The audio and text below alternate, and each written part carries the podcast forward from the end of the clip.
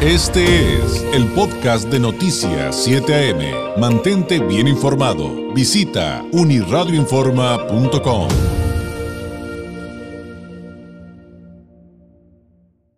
Sin duda uno de los temas de los que hemos hablado recientemente y que es por demás interesante, pero sobre todo importante, es que finalmente vio la luz un libro prohibido durante el sexenio de Felipe Calderón, Felipe el Oscuro, Secretos, Intrigas y Traiciones del sexenio más sangriento de México, de la periodista y escritora Olga Warnat, a quien me da mucho gusto y orgullo poder saludar a través de la vía telefónica. Olga, muy buenos días. No, ¿qué tal? Para mí es un placer. Muy buenos días. Muy buenos días. Eh, Olga, aquí nos escuchan muchas personas del noroeste de México, de Baja California, de nuestros municipios, pero también del sur de California, muchos mexicanos que, por cierto, eh, en gran parte, digo, todos han salido durante muchas épocas, pero han salido de nuestro país por lo que hemos vivido en sexenios, como el de Felipe Calderón. Han huido del país como usted, Olga, también lo tuvo que hacer en algún momento, pero partamos por la base. ¿Por qué Felipe, aunque dice mucho, y creo que sintetiza de una manera genial lo que por lo menos hasta el momento he podido leer, eh, ¿por qué Felipe el Oscuro, Olga?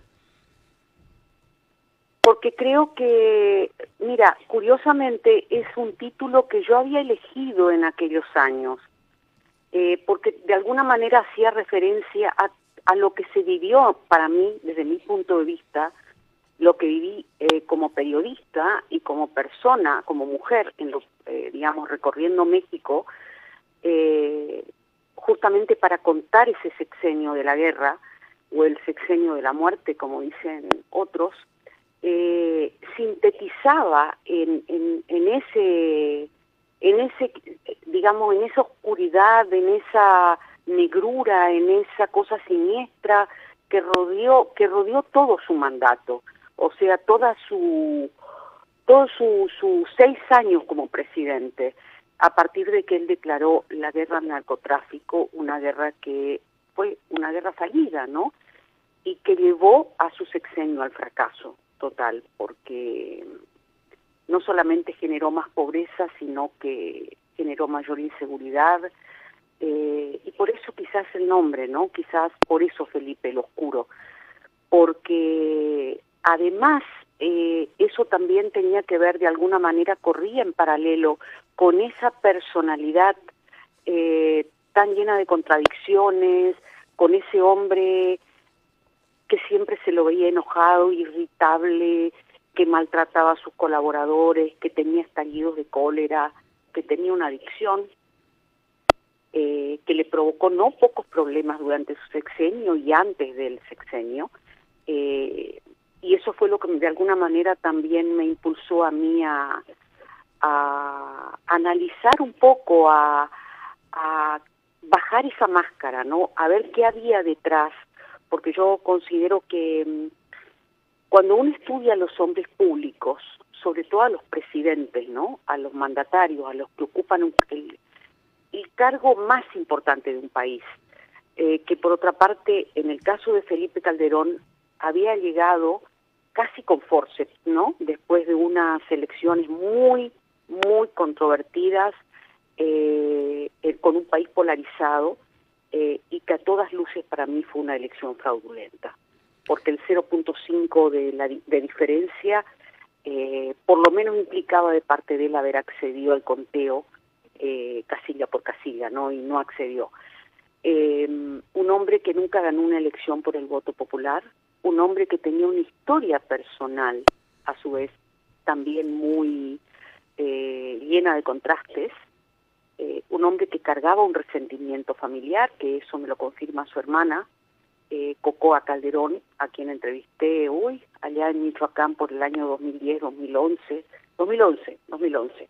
Yo viajé a Michoacán varias veces, entrevisté no solamente a su familia, sino que entrevisté a sus amigos, a, sus compañeros de colegio, a los compañeros de la Libre de Derecho, eh, a los amigos de infancia, es decir, para hacer una radiografía completa del hombre que había declarado la guerra al narcotráfico y que para mí eh, condujo el sexenio más triste de México. Sí, uno de los periodos más violentos de la historia de nuestro país, sin duda. Ahora, para poder narrar quién es Felipe Calderón y cómo lleva esto, se tiene que hablar, Olga, de quiénes están a su alrededor y cómo también fueron sus relaciones. Ya nos contaba, entrevistó a Coco Calderón, pero también entrevistó a muchos políticos, funcionarios, algunos... Eh, algunos los puede nombrar, otros tienen que ser reservados en su identidad por lo delicado. Pero en este retrato, en este retrato en el que evidentemente cuando se es presidente de un país, lo privado se hace público, eh, ¿qué hay de la salud mental, de las adicciones? de Felipe Calderón y cómo se traduce esto en su relación con Margarita Zavala, porque también es inevitable, bueno, a mí me parece que es inevitable hablar de Felipe, eh, hablar de Felipe eh, y a la vez de Margarita. Sí, o sea, es imposible hablar de Felipe Calderón y no hablar de Margarita. Creo que ellos, eh, digamos, yo los defino como una sociedad político amorosa. O sea, político primero y amoroso después. Él tiene una relación eh, de larga data, o sea, fue su primera novia, eh, tiene una, una relación de larga data con Margarita Zavala, ambos venían de una larga militancia del PAN, o sea, prácticamente Margarita tiene más militancia que él, eh, y es la mujer fuerte de la pareja. Eh, es la única persona a la que Felipe Calderón nunca maltrató ni le levantó la voz, curiosamente. El otro era Juan Camilo Mourinho. Eh, este libro también hace una radiografía de Margarita Zavala. O sea, no es Margarita Zavala esa mujer que uno puede ver y que puede pensar es sumisa, es este anda siempre está siempre callada nunca levanta el tono de voz. Eh, no Margarita Zavala es una mujer fuerte es una mujer como diríamos metafóricamente de armas tomar no es una mujer que tiene carácter fuerte pero sin embargo eh, es una mujer que nunca va a poder llegar a nada. Es parte del pasado de México. ¿por qué? porque carga el lastre del, de los, del sexenio de su marido y de eso no se puede desprender, es imposible, no hay un divorcio y la gente lo sabe, eh, la gente lo sabe. Entonces, por otra parte, yo también en, el, en el libro, eh, el capítulo de Margarita se titula Margarita la socia, no Margarita la esposa, sino Margarita la socia, la socia política, la que por acción u omisión fue cómplice de lo que pasó en el sexenio. Ella en su libro, cuando intentó llegar a la presidencia ya por el 2008, cuando armó esa organización, que después, bueno, no pudo llegar porque habían este, un montón de firmas, miles de firmas falsificadas, eh, o sea que había fraude ahí, eh, ella escribió un libro donde ella dice que ella no pudo tener mayor protagonismo durante el sexenio de su marido porque no le permitieron. Entonces vimos, vimos mucho teatro entonces, Olga. Un papel, desempeñaron un papel teatral. Mucha simulación, mucho teatro, muchas máscaras, muchas máscaras. Porque si vamos a recordar a Margarita Zavala, recordemos a Margarita Zavala también por lo malo que ocurrió en el sexenio, por las tragedias que ocurrieron. Ejemplo, la tragedia en, en Hermosillo de la guardería ABC, en donde Margarita hizo silencio y al contrario, lo oscurito lo que hizo fue manipular a la justicia, eh, presionar a la justicia para que salvaran a su prima, que era la que estaba involucrada, a la que ella dijo no conocer y que nunca había visto, donde fueron, donde murieron quemados más de 50 niños, 50 niños pobres. Un, tema los que, quedaron vivos quedaron con secuelas de por vida. No hubo perdón a las víctimas, no hubo una señal de compasión por parte de ambos, de la pareja. No hubo un periodo de disculpas, no hubo reparación. No hubo reparación. Y todos los años recordamos, hoy ocho años, este año se cumplieron diez años, una década esa tragedia. es, un tema que nos sigue lastimando sin duda, que nos sigue lastimando y doliendo a todos los mexicanos, esa parte de la historia y los vínculos con esta pareja. Ahora, en su libro logra los testimonios, Olga, de que en esta sociedad política Margarita sí buscó irse incluso durante el sexenio de eso. No, ella se fue. Ah, sí se ella fue. se fue, pero ella sí se fue, ella sí se fue. Ella se fue a la casa del fraccionamiento de ahí de las Águilas, eh, una mansión enorme que se acrecentó durante el sexenio, cada vez era más grande, hoy es una mansión.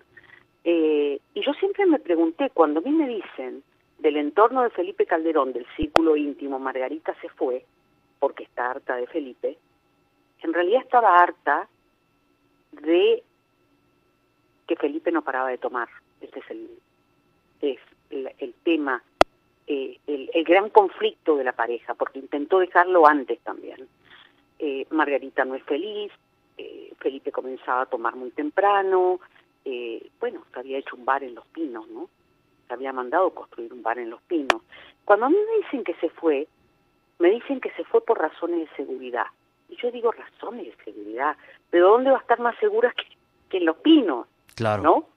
Que claro, tenía todo el claro. Estado Mayor Presidencial y demás, ¿dónde iba a estar más segura? No, Margarita se fue harta de esto, de estas situaciones. Ahora, en la primera parte del libro hay varias anécdotas del alcoholismo y de, eh, pues, eh, situaciones, de anécdotas que se vivieron por ello con reconocidos políticos de, de nuestro país, Olga. Sí, panistas, ajá, exactamente. Eh, sí, yo lo que traté de hacer, porque en realidad recordemos que durante el sexenio siempre se habló, hubo un rumor que daba vueltas de que Felipe Calderón tenía problemas con el alcohol. Aquí censuraron Había a muchos rumores. periodistas por decirlo, Hubo- por cuestionarlo. Exactamente, exactamente, Carmen Aristegui, una de ellas, por preguntarse al aire, y yo dije, alguien me lo tiene que contar, pero con nombre y apellido, porque yo no quiero basarme en el rumor.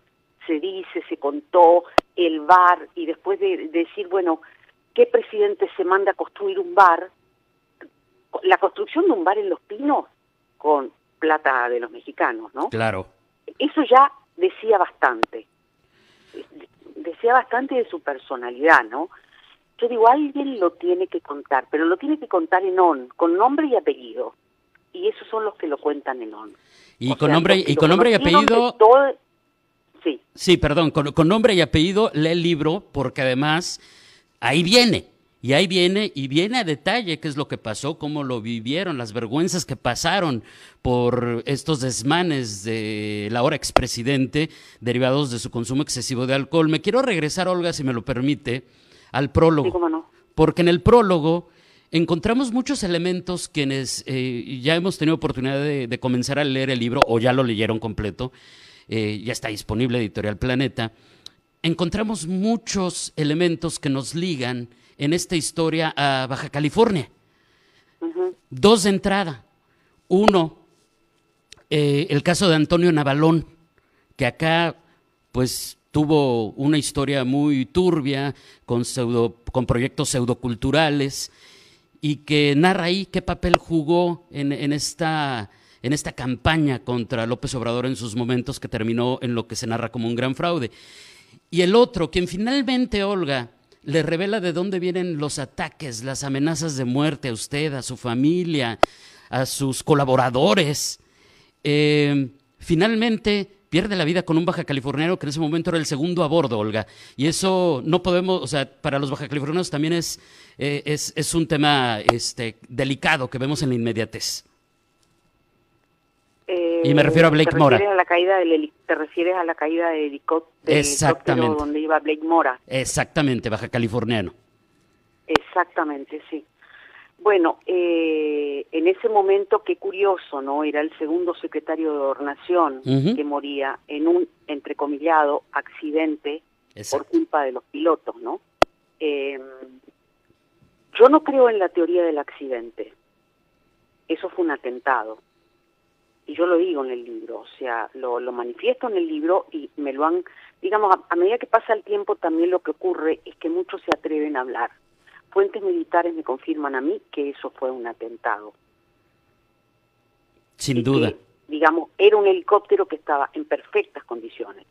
Iba Blake Mora y su segundo, que era el subsecretario, un sinaloense, el subsecretario de, de Gobernación, Felipe Zamora. Eh, yo tenía las sospechas, todas las sospechas, porque me lo decían, de que detrás de las amenazas, de las innumerables amenazas que yo recibí desde el 2010 en adelante, cuando comencé este libro, que después se fueron intensificando y se hicieron más violentas, y ya comenzaron con mi familia, con la editorial, etcétera, eh, llegó un punto en que eh, tomó contacto, yo tomé contacto con la embajada argentina, que no lo había hecho antes, en el 2011, eh, con la embajadora argentina en, en México, y la, eh, la embajadora tuvo reuniones en Cancillería, tuvo reuniones en Los Pinos, por lo tanto Felipe Calderón estaba enterado. Y quienes justamente toman contacto conmigo porque se encargan de seguir mi tema y de hacer toda la investigación de las amenazas que estábamos recibiendo es la Secretaría de Gobernación a cargo de Blake Mora y cuyo segundo era Felipe Zamora. Felipe Zamora, yo hablaba con él prácticamente todas las noches, o noche por medio, era un hombre muy amable, yo a Blake Mora no lo conocí, personalmente digo, no lo conocí, pero digamos se contactaron conmigo y mostraron una amabilidad que creo que fueron los, las únicas personas amables eh, y que de alguna manera mostraron empatía con la situación por la que estaba pasando. El resto no existió nunca jamás nada, ¿no? O sea, había un, cinismo total, ¿no? Y fue una noche que Felipe Zamora me llamó, yo ya no estaba en México, eh, me tuve que ir, prácticamente me sacaron con chaleco antibalas, esta es la verdad, porque estaba muy complicada mi situación. Yo me fui a Estados Unidos y una de las noches, eh, justamente el día que habían amenazado a mi hija, eh, mi hija estaba embarazada y recibió amenazas muy, muy violentas, me enviaron fotos de mi hija en la calle, en, donde iba a hacer las compras, o sea, para darte una idea, eh, la angustia que yo tenía era brutal. Mi hija estaba embarazada, además de siete meses. Yo tenía una angustia brutal y decía, pero ¿qué es lo que está pasando, no? Entonces le envío un mensaje a Felipe Zamora en la CEGOV, en el mail oficial, y le pido por favor que necesitaba hablar con él, urgente. Y me dice, esta noche te marco de un teléfono seguro, me escribe. Y efectivamente esa noche, tipo diez y media, entre diez y media y once de la noche, me llama, eh, me dice que me hablaba un teléfono encriptado y tuvimos una conversación telefónica en donde yo le manifesté mi angustia, o sea, yo estaba muy mal en ese momento, eh, digamos, una cosa es que te toquen, le toquen a uno como periodista que ya sabes el riesgo que corres, no es que no te afecte, pero bueno, eh, y otra cosa es que te toquen a tu familia, eso es una cosa espantosa, no se lo deseo a nadie.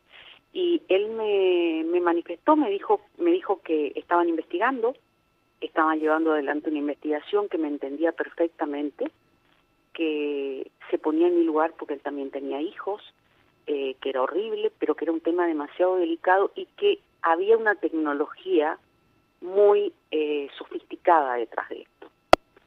Entonces yo le pregunté, ¿pero quiénes son? Porque que amenacen a mi hija y que me envíen fotos de mi hija. Esto es una, eh, o sea, yo no sé qué pensar. O sea, yo le por favor, ¿qué es lo que pasa?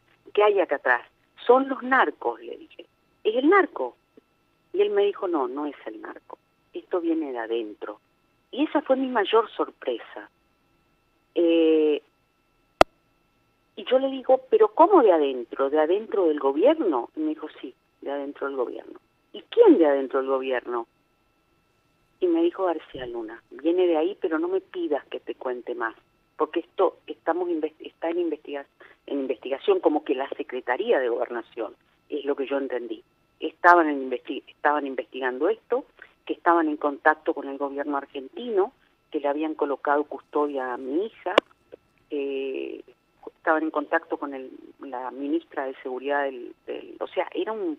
Él me manifestó, esto es de gobierno a gobierno, y es un tema muy delicado. Sin duda. Y eso fue lo que alcanzó a decir, eso fue lo, lo que me dijo y me dijo que no me podía decir más que cuando él tuviera finalizada, cuando él estuviera finalizada la investigación, él me prometía que me iba a transmitir exactamente lo que pasaba. Me dijo, yo te prometo que te voy a transmitir exactamente lo que pasó y lo que investigamos. y esa fue la última vez que lo escuché. Porque, después viene el accidente, entre comillas. ¿Cómo? Que después viene Olga el supuesto accidente y ya nunca vuelve a hablar con él.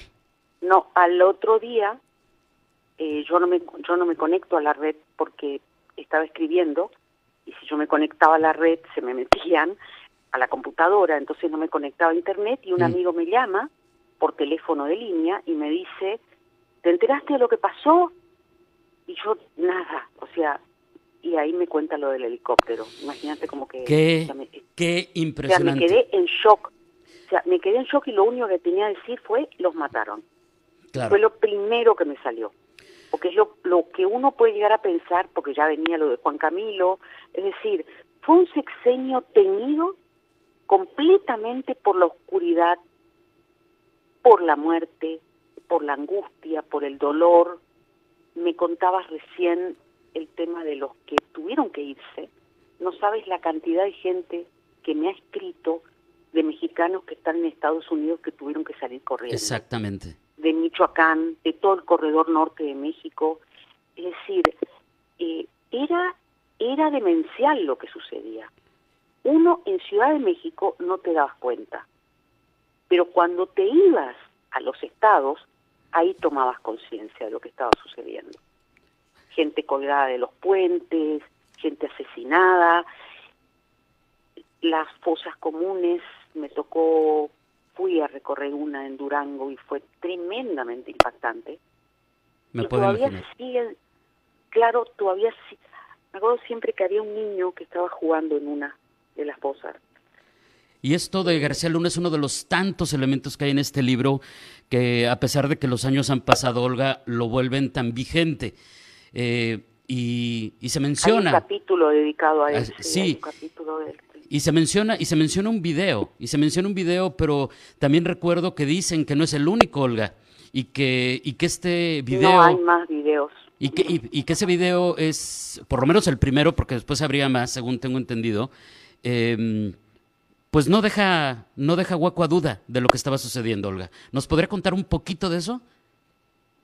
Sí, eh, puedo contarte un poquito, no puedo contarte mucho, obviamente, pero eh, tiene que ver también con todas las investigaciones que realizó. Es decir, a García Luna lo venía investigando el ejército mexicano o algunos generales del ejército mexicano, no todos, eh, desde hacía aproximadamente, uff, desde que él se hace cargo de la AFI durante el sexenio de Vicente Fox. Así es. Más o menos ahí. Eh, por lo tanto, tenían corroborado, no solamente en video, sino en conversaciones telefónicas, en fotografías, eh, en documentación, todos sus vínculos con, con el narcotráfico y eran vínculos reales, concretos, muy explícitos. Ellos le manifestaron y se lo llevaron a Felipe Calderón. ¿Y no hizo nada? Eh, no, eh, y a Juan Camilo Mourinho. Juan Camilo Mourinho se molestó y tiró las carpetas, salió corriendo del restaurante. Yo relato la escena eh, cuando se reúne el general Tomás Ángeles con, por lo mismo, cuando se reúne el general Tomás Ángeles con Felipe Calderón, al tiempo termina preso por una causa eh, inventada de narcotráfico, de narcotráfico, ¿no? Eh, lo mismo con el comandante Javier Herrera Valle. Yo vi un video, sé que hay como 11 videos, de no solamente de García Luna, me dijeron que de otros, pero no me dieron los nombres. Eh, yo vi un video, es un video muy explícito, es un video que sucede en el aeropuerto de Toluca, es un video posterior al al sexenio de posterior digo al sexenio porque el eh, digamos la la acusación más fuerte que tiene mm, García Luna en Estados Unidos eh, ocurre un poquito antes del sexenio de Calderón. Esto ocurre durante el sexenio de Calderón, casi finalizando este video pero me dijeron que hay más video y se lo ve ahí a García Luna con un bolso de gimnasio, de esos que se llevan al gimnasio, esos bolsos azules grandes, cargando dinero. Eh, es es muy explícito y es muy estremecedor verlo. Me puedo, me puedo imaginar. Olga, lamentablemente se nos está acabando el tiempo. Me atrevo a preguntarle lo siguiente. Eso, eso que narra en el libro, me queda claro que genera, que genera miedo. Eh, ¿Cómo no? Cuando amenazan su vida, cuando amenazan a sus colaboradores, pero sobre todo, como bien lo decía, cuando amenazan a su familia, a su hija embarazada. Usted no pudo asistir al, al, parto de su nieto, por ejemplo, por todo esto que nos está narrando, estas amenazas de muerte.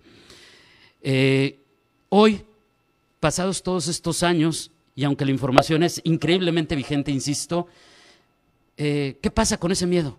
Como periodista, como escritora, ¿ha logrado diluirse, Olga? Mira, sí, ha logrado diluirse, digamos, uno de cualquier manera siempre tiene que ser precavida, ¿no? Eh, hay que, yo no soy temeraria, ¿no? Yo no me lanzo al abismo porque sí, porque tengo una familia. Eh, México encabeza el listado de periodistas asesinados. Es un país muy difícil para trabajar para el periodismo, ustedes lo deben saber. Eh, por la cosa más pequeña te pueden matar. Eh, y a veces ni siquiera sabes porque te matan o te persiguen. Hay muchos periodistas que se tuvieron que ir, otros terminaron presos o asesinados. Eh, sí, claro, el miedo sigue, uno es un ser humano, ¿no? Eh, pero de cualquier manera, para mí fue como, no digo una revancha, pero sí una reivindicación. No solamente por mí, en lo personal, por lo que vivió el equipo que trabajó conmigo, por lo que vivió mi familia. Mi hija tuvo que tener a su beba con dos policías en la puerta de la sala de partos. Increíble. Eh, y por la gente, por los que dieron su testimonio, los que están y los que ya no están. Olga, le agradezco enormemente esta plática, le mando un abrazo a la distancia y por lo pronto lo considero como una lectura obligada leer Felipe el Oscuro de Olga Warnat, sin duda, en este momento. Gracias, Olga. No, un abrazo para todos, ¿eh? un placer y un abrazo a la audiencia. Muy buenos días, es Olga Warnat. Buen día, gracias. Gracias, periodista y escritora. Eh, finalmente podemos ver la luz eh, con este libro prohibido durante el sexenio de Calderón. Felipe el Oscuro, Secretos, Intrigas y Traiciones del Sexenio Más Sangriento de México. solamente para cerrar, le, digo que en los medios eh, periodísticos de nuestro país, eh, en resumen, dicen que como nadie lo había logrado con este libro, Warnat revela la mejor investigación del calderonato. Es un, créame, le va a poner de nervios leerlo. Es increíble lo que ahí se narra eh, con Felipe el Oscuro. Este fue el podcast de Noticias 7am. Mantente bien informado. Visita unirradioinforma.com.